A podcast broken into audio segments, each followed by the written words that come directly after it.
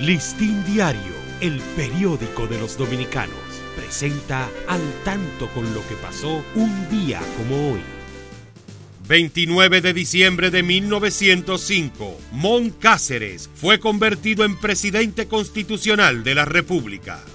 1962, en Santo Domingo, los miembros del triunvirato, tras consultar con los militares, eligen al doctor Ronald Reed Cabral para ocupar el puesto vacante de presidente.